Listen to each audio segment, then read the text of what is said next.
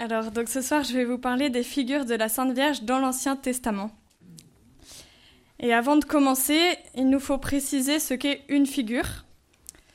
Et dans l'Ancien Testament, on trouve des œuvres de Dieu, qui sont souvent des personnes, qui annoncent la personne de Jésus, parfois de manière explicite, et d'autres fois plutôt de manière cachée.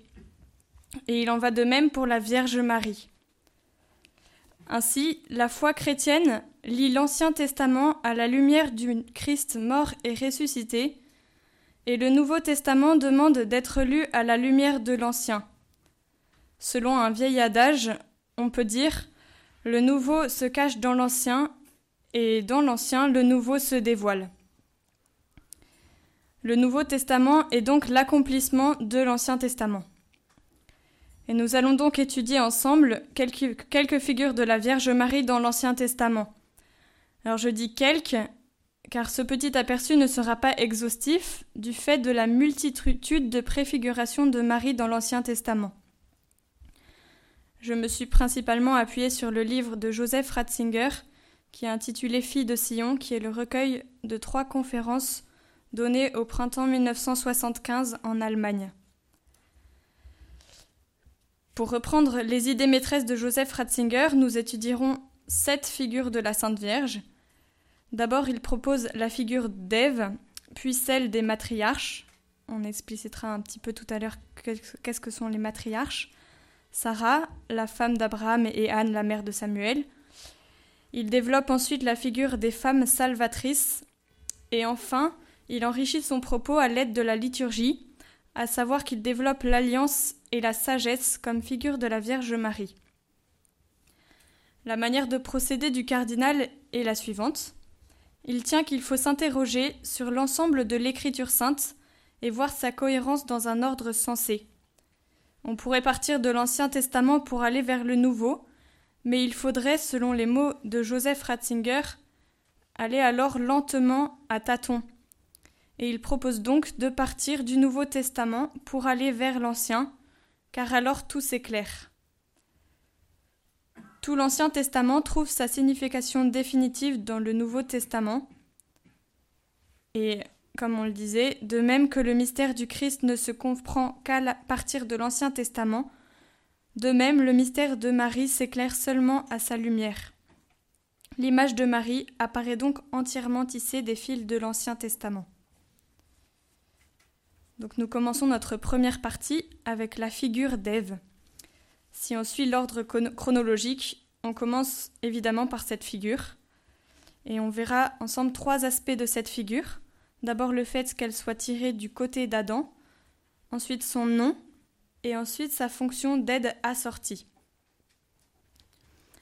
Premièrement, Ève apparaît comme le vis-à-vis -vis nécessaire de l'homme, dont l'être sans elle ne serait pas bon, nous dit le texte de la Genèse au chapitre 2, verset 18. Elle provient de sa propre côte, de lui-même. Et déjà est montrée par ce fait la finalité de l'être humain, appelé à se compléter dans l'unité de l'homme et de la femme. Ève est tirée du côté d'Adam, elle est une figure de la Sainte Vierge lavée par anticipation du péché originel, par le sang rédempteur.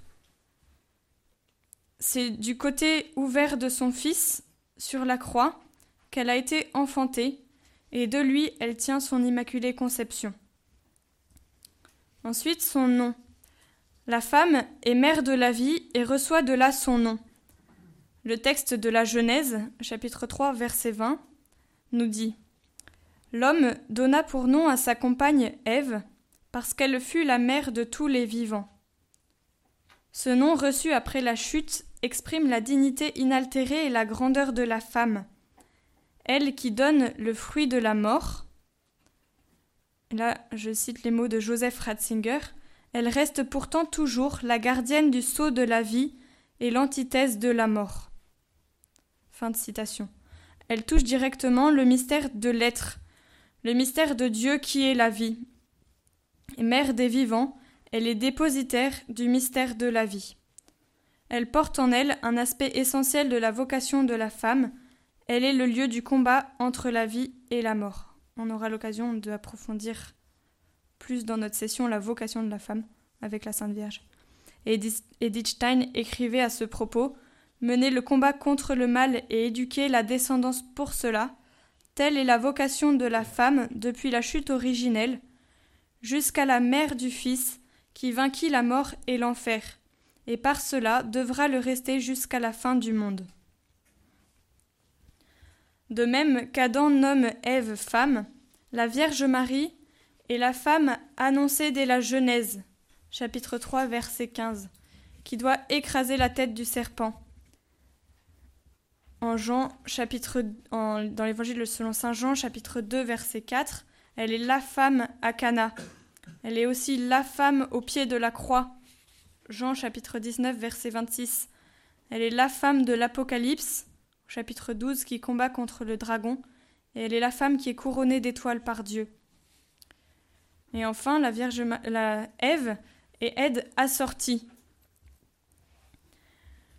Plus encore, Marie fut vraiment l'aide assortie du nouvel Adam, la grande collaboratrice du Christ pour la rédemption.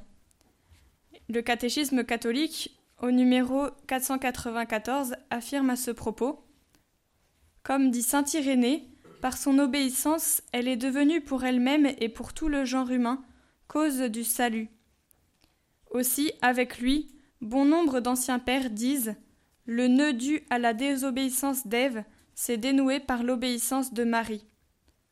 Ce que la Vierge Ève avait noué par son incrédulité, la Vierge Marie l'a dénoué par sa foi.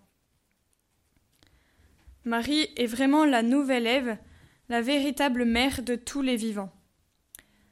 Dans notre deuxième partie, nous étudierons les matriarches comme figure de la Vierge Marie. Donc avant de dire les matriarches, juste un petit rappel de qui sont les patriarches. Les patriarches, c'est Abraham, Isaac et Jacob, sur lesquels Dieu a fondé son alliance. Et ainsi, les matriarches sont pour les femmes ce que sont les patriarches pour les hommes.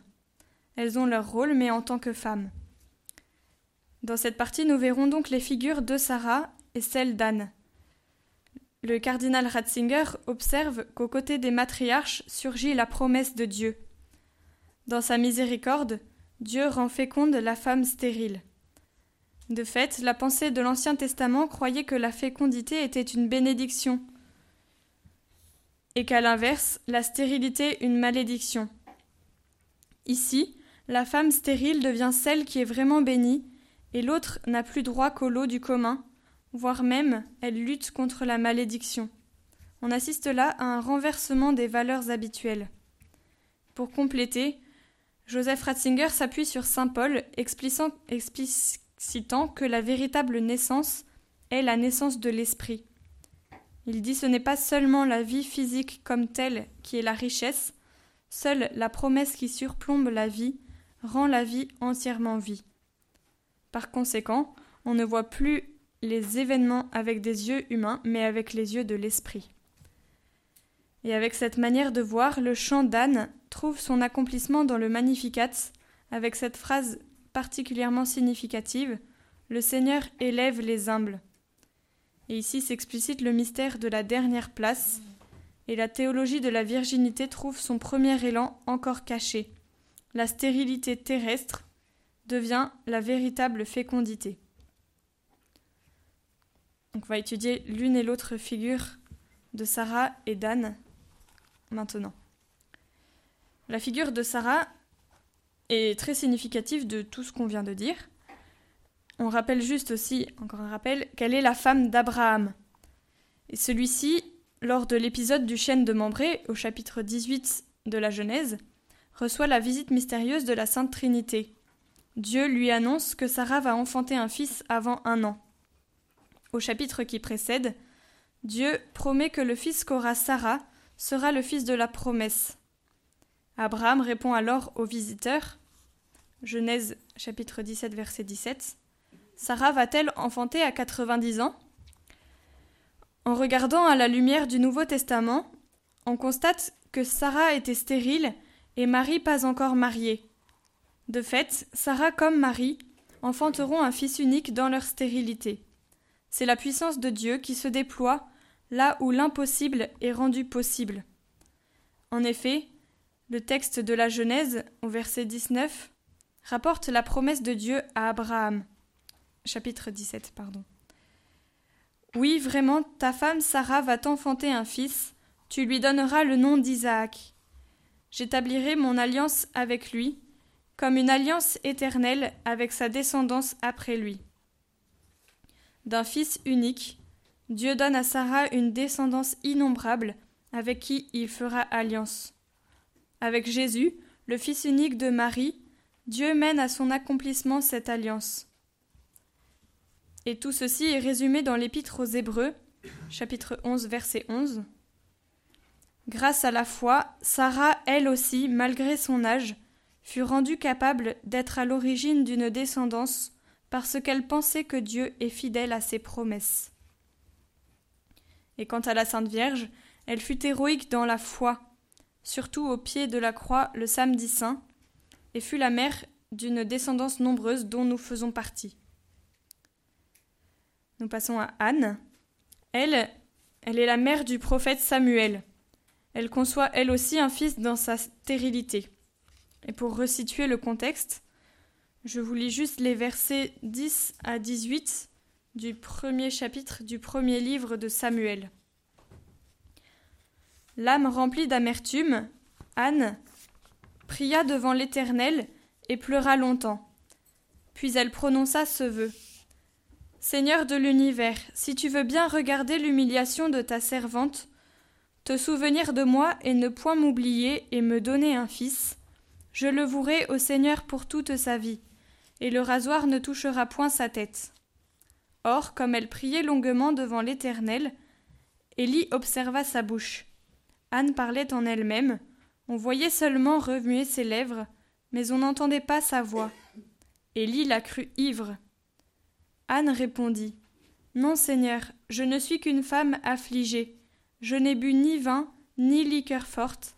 J'ai seulement épanché mon âme devant l'Éternel.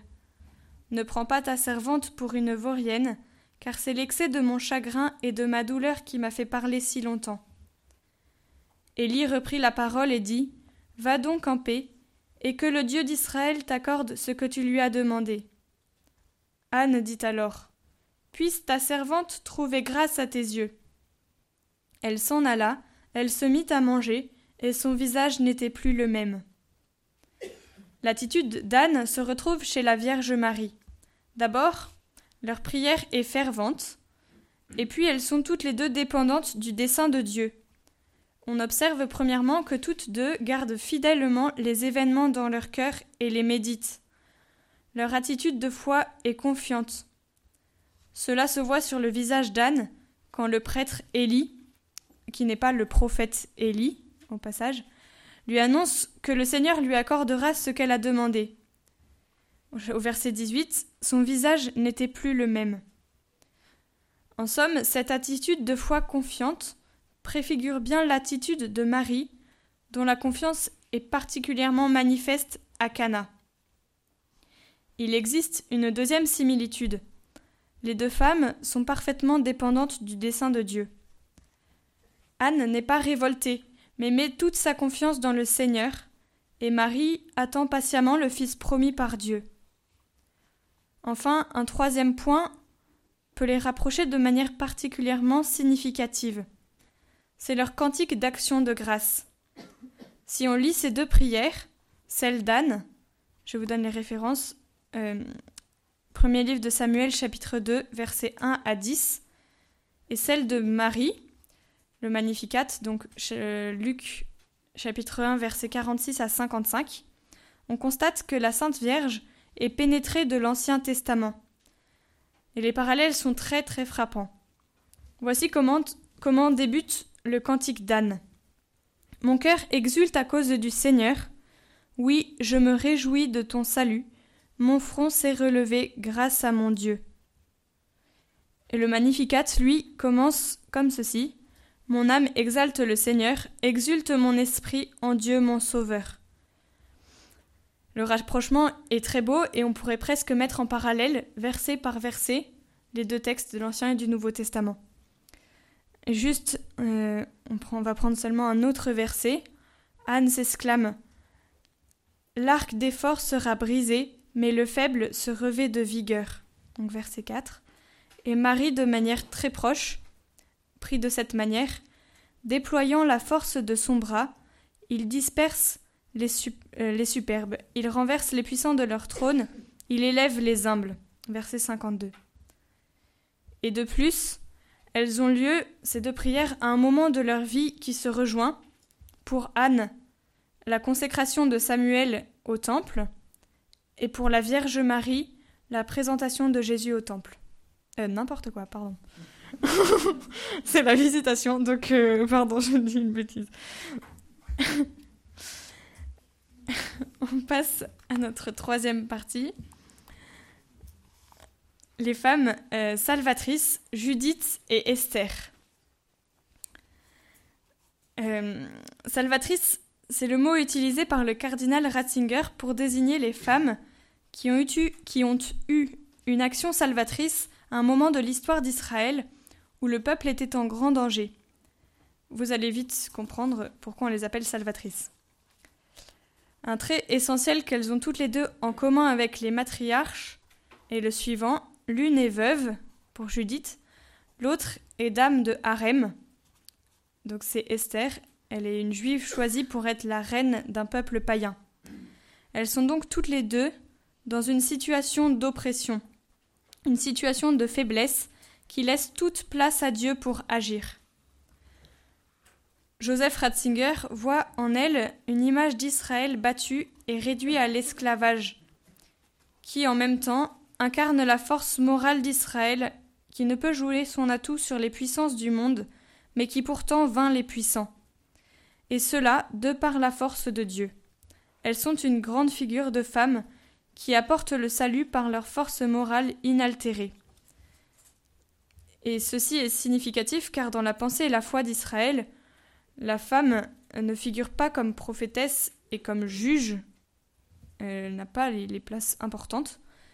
Et ici encore, la femme stérile, la femme impuissante, devient porteuse du salut parce que là se trouve le lieu de la révélation pour la puissance de Dieu. Donc on va voir à présent l'une puis l'autre femme. On commence par Judith. Judith est une femme veuve du peuple d'Israël. Elle se trouve dans la ville de Béthulie lorsque celle-ci est assiégée. Les Juifs commencent à récriminer contre leur chef et à perdre tout espoir de s'en sortir face à l'armée assyrienne. Judith élève alors la voix et leur redonne du courage. Elle se propose de faire une action que euh, jamais le peuple n'oubliera. Mais elle refuse de leur dire ce que sera cette action avant de l'avoir accomplie. Judith se met en prière, puis elle se parfume et elle sort de la ville. La voyant approcher, les Assyriens lui demandent ce qu'elle vient faire. Et elle, leur répond qu'elle sort de la ville parce que la ville sera prise avant peu, donc ça ne sert à rien d'y rester. Et les Assyriens se laissent avoir, ils la laissent passer. Et elle demande à s'entretenir avec Holoferne, leur chef. Le chef Holoferne est séduit par sa beauté et euh, Judith en profite pour l'enivrer et lui tranche la tête. Alors, elle ramène la tête à Béthulie, dans la ville, et la montre aux Hébreux, qui sont de nouveau pleins de courage. Et euh, les Hébreux la présentent la tête de leur chef à l'armée assyrienne et qui l'armée assyrienne est si surprise qu'elle part en déroute. Donc la figure de Judith annonce déjà le combat entre la femme et le dragon, combat dont nous parle le livre de l'Apocalypse. Holoferne tenant ici la place du dragon. C'est lorsque le peuple est désespéré que la voix de Judith se fait entendre. Elle est la voix de la foi et de l'espérance. En réponse, Marie, comme Judith, et celle qui est appelée à écraser la tête du serpent pour délivrer tout le genre humain grâce à la puissance salvifique de Dieu. Dans une homélie de 2008, Benoît XVI expliquait Sans violence, mais avec le courage de son oui, la Vierge nous a libérés non d'un ennemi terrestre, mais de l'antique adversaire, en donnant un corps humain à celui qui allait lui écraser la tête une fois pour toutes. En mémoire de cela, l'Église dans la liturgie aime à chanter à la Vierge Marie Tu es la gloire de Jérusalem, tu es le suprême orgueil d'Israël, tu es le grand honneur de notre race. C'est tiré du livre de Judith, chapitre 15, verset 9. Marie est bien la plus belle créature, le plus beau fruit de la rédemption, l'honneur de tout le genre humain. On continue notre approfondissement avec la figure d'Esther. Nous apprenons au début du livre d'Esther que par le décret du roi Assuérus de Perse, la jeune fille, euh, je cite, la jeune fille qui plaira au roi deviendra reine à la place de Vasti. Esther chapitre 2 verset 4. Vasti avait déplu au roi par sa désobéissance. Le livre d'Esther dit encore Il y avait dans Suse, la capitale, un juif nommé Mardoché. Il élevait Adassa, qui est Esther, fille de son oncle, car elle n'avait ni père ni mère. Lorsqu'on eut publié l'ordre du roi et son édit, et qu'un grand nombre de jeunes filles furent rassemblées à Suse, la capitale, sous la surveillance d'Égée, Esther fut aussi prise et conduite dans la maison du roi, sous la surveillance d'Égée, gardien des femmes. Chapitre 2, versets 5 à 8. Esther fut donc choisie pour être l'épouse du roi Assuérus. Mais voici que la persécution s'annonce contre le peuple juif, à cause de la jalousie d'Aman, un dignitaire du roi. Esther, dans sa condition de reine, n'est pas dispensée de songer à tout son peuple. Au contraire, elle en a la responsabilité. Et ceci nous vaut une belle exclamation de saint Alphonse Marie dans son commentaire du Salve Regina à la reine de notre peuple. Non, auguste souveraine, ne pensez pas que Dieu vous ait élevé à la dignité de reine du monde uniquement en vue de votre bonheur. Il a voulu aussi que cette sublime grandeur vous mit à même de compatir plus efficacement à nos misères et de les soulager au mieux. En outre, en tant que reine, Esther ne s'appartient plus à elle-même, elle se doit à son peuple.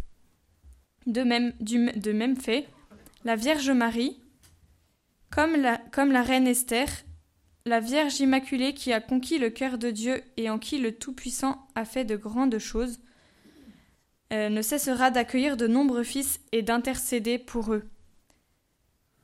Verset 3 du chapitre 7 du livre d'Esther, on lit Mon désir est que mon peuple soit épargné. On peut aussi faire un autre rapprochement entre Esther et Marie, c'est leur position d'avocate. Et à ce propos, saint Alphonse Marie remarquait dans la suite de son commentaire Si Assuérus accorda le salut des Juifs à Esther parce qu'il l'aimait, comment Dieu qui aime Marie d'un amour immense pourrait-il ne pas l'exaucer lorsqu'elle prie pour les pauvres pécheurs qui réclament son intercession? Comme Esther l'était pour le peuple juif, Marie est vraiment notre reine et notre avocate. Quatrième partie, qui sera plus courte, Marie figure de l'alliance. Dans l'Ancien Testament, Israël lui-même, le peuple élu, est interprété tout à la fois comme femme, vierge, bien-aimée, épouse, mère. Les grandes femmes d'Israël représentent ce que ce peuple est lui-même. Par conséquent, l'histoire de ces femmes devient la théologie du peuple de Dieu et par là même la théologie de l'alliance. Les prophètes ont comparé l'alliance entre Dieu et son peuple avec une alliance conjugale. Et le plus explicite euh, de l'Ancien Testament est Osée, qui par sa vie même euh, est, figure de, l'alliance de Dieu et son peuple. Dieu est l'amant dont l'amour est indestructible et fidèle. Et Israël est vierge et mère, et cet amour est magnifiquement exprimé dans le Cantique des Cantiques. En comparaison de la femme, cette comparaison de la femme, figure de son peuple, est accomplie définitivement dans le Nouveau Testament par la Mère de Dieu. En Marie s'incarne la continuité. Elle est l'harmonie de l'unique récit de Dieu dans la variété des divers récits extérieurs.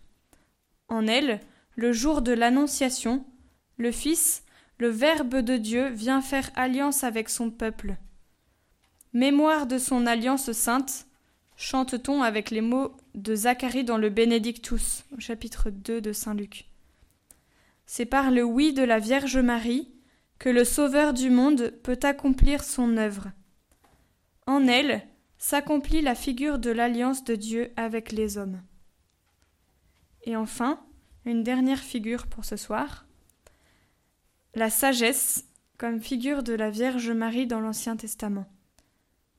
La sagesse acquiert une signification centrale dans l'Ancien Testament.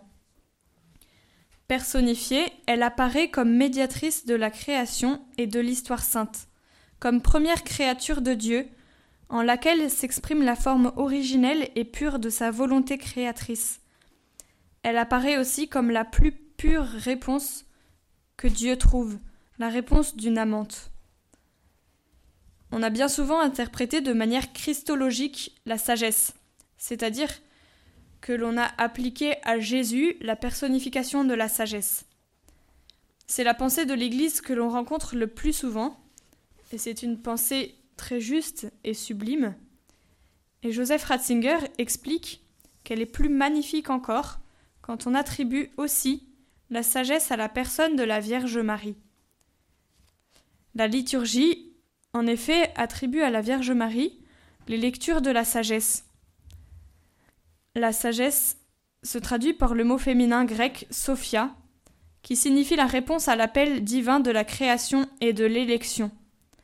Elle exprime le fait qu'existe la pure réponse, la plus pure réponse qui se retrouve en la Vierge Marie. Et elle exprime aussi le fait qu'en elle l'amour de Dieu trouve sa demeure irrévocable. Et en effet, la Vierge Marie est bien la première demeure de Dieu sur terre, le premier tabernacle. Je vous cite euh, le futur Benoît XVI. La sagesse apparaît comme médiatrice de la création et de l'histoire sainte, comme la première créature de Dieu en laquelle s'exprime la forme originelle pure de sa pensée créatrice.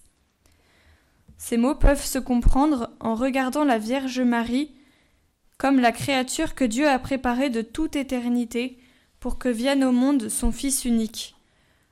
En elle, Dieu vient dans le monde, elle est la première, l'Immaculée Conception, à profiter des grâces de la rédemption par anticipation. Pour conclure, après cet approfondissement des figures de la Vierge Marie dans l'Ancien Testament, nous ne pouvons que nous émerveiller de la providence de Dieu qui a tout préparé et tout accompli en la personne de Jésus et de la Vierge Marie. La figure de la femme, et par excellence celle de la Vierge Marie, est indispensable pour comprendre pleinement la foi biblique. Elle, exprime la réalité de la création et la fécondité de la grâce. Quand dans le Nouveau Testament surgit la figure de la femme, qui n'était que typologique dans l'Ancien Testament, la personne en est le principe et la personne renvoie toujours à Marie. Et nous pourrions conclure par ces paroles d'un hymne ancien. Ô Vierge Marie, fille d'Israël, tu es l'allégresse du peuple de Dieu. Ô Vierge Marie, prie pour nous pécheurs.